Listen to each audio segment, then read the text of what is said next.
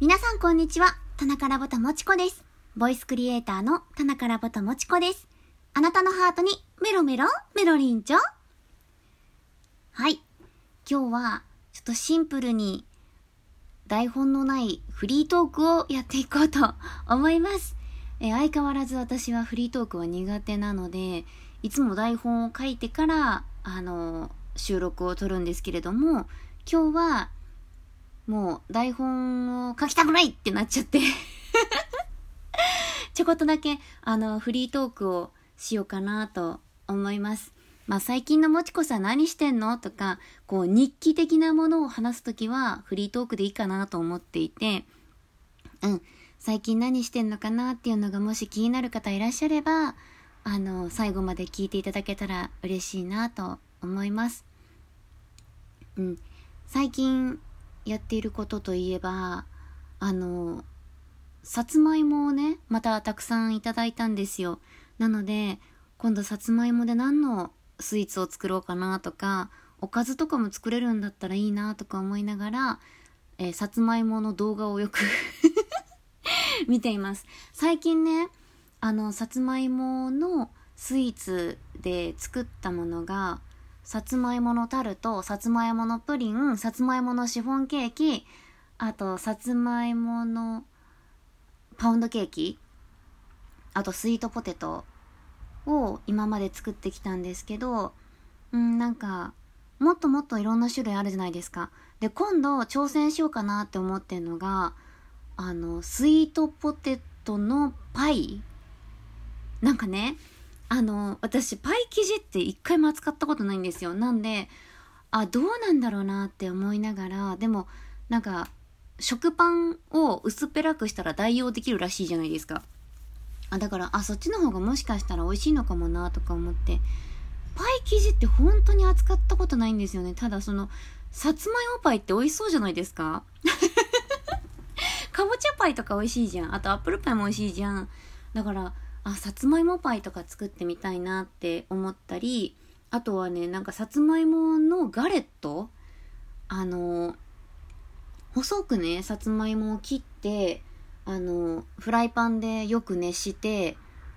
あの、シャシャシャシャって、あの、薄めのパリパリになって、表面はカリカリなんだけど中ホクホクなんだよね、みたいな、さつまいものガレットを作ってみたいなって思ったりとか、最近はよく、あの、さつまいものレシピを YouTube とかで見て楽しんでいます。で、最近、そうだ、もう一個作ったんですよ。さつまいもの味噌汁。あれね、結構美味しかった。じゃがいもの味噌汁よりも、やっぱりさつまいもの方が甘いので、もしね、皆さんも、さつまいも、これから季節だと思うので、家にあるなーって方はぜひお味噌汁に入れてみてください。美味しかった。あとは最近はやっぱ読書をしてますね。基本的に読書をしてこう自分の中で心の成長をしていかなきゃなって思う部分がすごくあって今読んでいる本はまたビブリオトークでも使ったジョン・グレイさんっていう心理学博士のジョン・グレイさんっていう方が書かれた話を聞いてほしい女一人でいたい男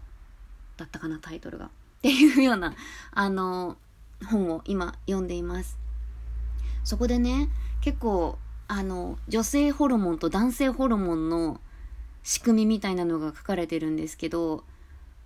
これね結構面白いんで今度またちゃんとした形で残そうかなと思っています。いやーね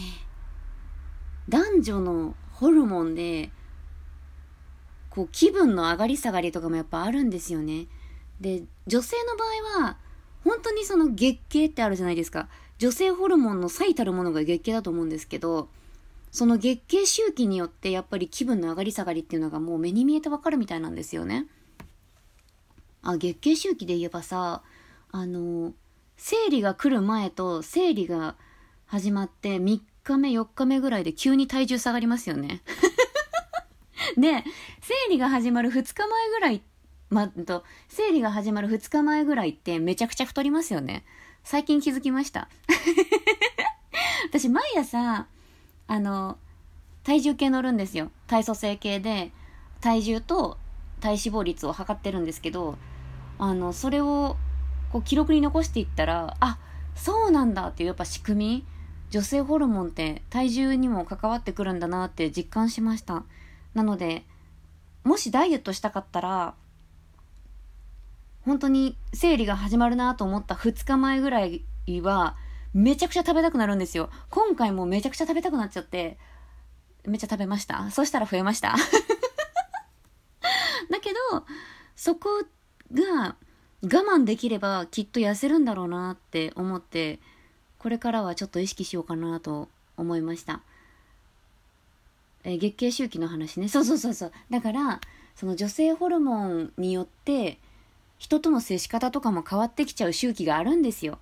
それをね、また皆さんにもお伝えしていけたらいいなと思います。で、この月経周期で言えば、男性もそういうのがあるんだよっていうのが書かれてるんですよね。で、まあ、私もうすうす感じてはいたんですけど、男性もやっぱり生理みたいなものってあるらしいじゃないですか。かみんな一緒ですよね。なんか、あの、男性もこう気分がなんか乗らないなとか、なんかイライラするなっていうのは、生理みたいなもんですよね。その気分の上がり下がりっていうのはどうしてもそのホルモンのバランスによって出てくるものもあるみたいなので、やっぱそこはお互いにこう補いつつ関係性を深めていくっていうのがすごい大事なんだなって思いました。うん。あとは、最近の出来事といえば、あ、腰がね、治ってはきてるんですけど、やっぱり、まだ、なんていうの、どこか痛い。これは気分的に痛いじゃないですよ。気分的に痛いわけじゃなくて、あの、硬い椅子とかに座ってたら痛くなっちゃうんですよね。で、これって、あれ私、もともとそうだったっけ？と思って、もともとの痛さがわかんなくなっちゃっても、もしかして私もともとこんなに痛かったかなって思ったりするんですけど、やっぱ仙骨って固定とかできないし、ちょっと治りにくいのかもしれませんね。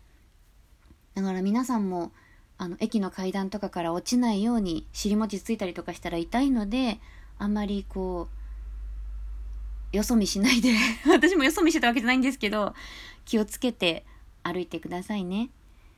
もうすぐ、まあ、11月に入ったらきっと紅葉とかも綺麗になってくるんだろうなって思うんですけど、ね。紅葉今年は見れるのかな？昨年は紅葉を見に行ったかな？行った気がするんですよね。名古屋でも、あの、徳川園っていう結構有名な紅葉スポットみたいなところがあるんですよ。名古屋はね。今私は名古屋じゃないので、ちょっとこの辺だとどこだろうって感じなんですけど、名古屋はその徳川園っていうところがねすごく綺麗なんです紅葉のスポットででもみじ狩りって何を狩るのかよく分かってなかったですけどでもとにかくもみじとかのこう赤黄色オレンジみたいなところに囲まれてるとすごい秋を感じてねこう情緒的になるというか 綺麗だなって思うのって素敵だなって気づきましたね最近ね。こう大人になってからわかるもんなんですかね。なんかこう素敵な景色みたいなのを見る機会が最近増えたんですよ。そしたらその景色を見た時にこう心がグッとくるというかわあ素敵だなって。昔はこんなことなかったんですよ。まあ昔って言っても3年4年前ぐらいまで。本当に何とも思わなかったのに今はすごい景色な景色がいいところを見てるとロマンチックな気分になったりとかして。年齢のせいなのかな。なんかそれをねこう大好きな人と一緒に見れたらいいなぁなんて思うんですよ。妄想です。ね。そうだからいろんな素敵な景色をさ一緒に見に行ってくれる人っていいなーって思ったりします。皆さんも今年は紅葉を見に行けそうですか？こう季節のものに触れるってすごく素敵なことだと思うので食べ物もそうだし行事もそうだしあとはもうそういう景色とかも旬のものにね触れると自分自身のこう心も生き生きとしてきたりとかするのでもしよかったら日常にね旬を取り入れてみましょう。皆さん。はい、まあ、今日はこんな感じです。ちょっとフリートークを入れてみたかったので今日はフリートークにしてみました。はい。なんかぐだぐだ喋っちゃってすいませんでした。ここまで聞いてくださった皆様ありがとうございます。また皆様にお会いできることを楽しみにしております。以上、田中らぼたもちこでした。バイバイ。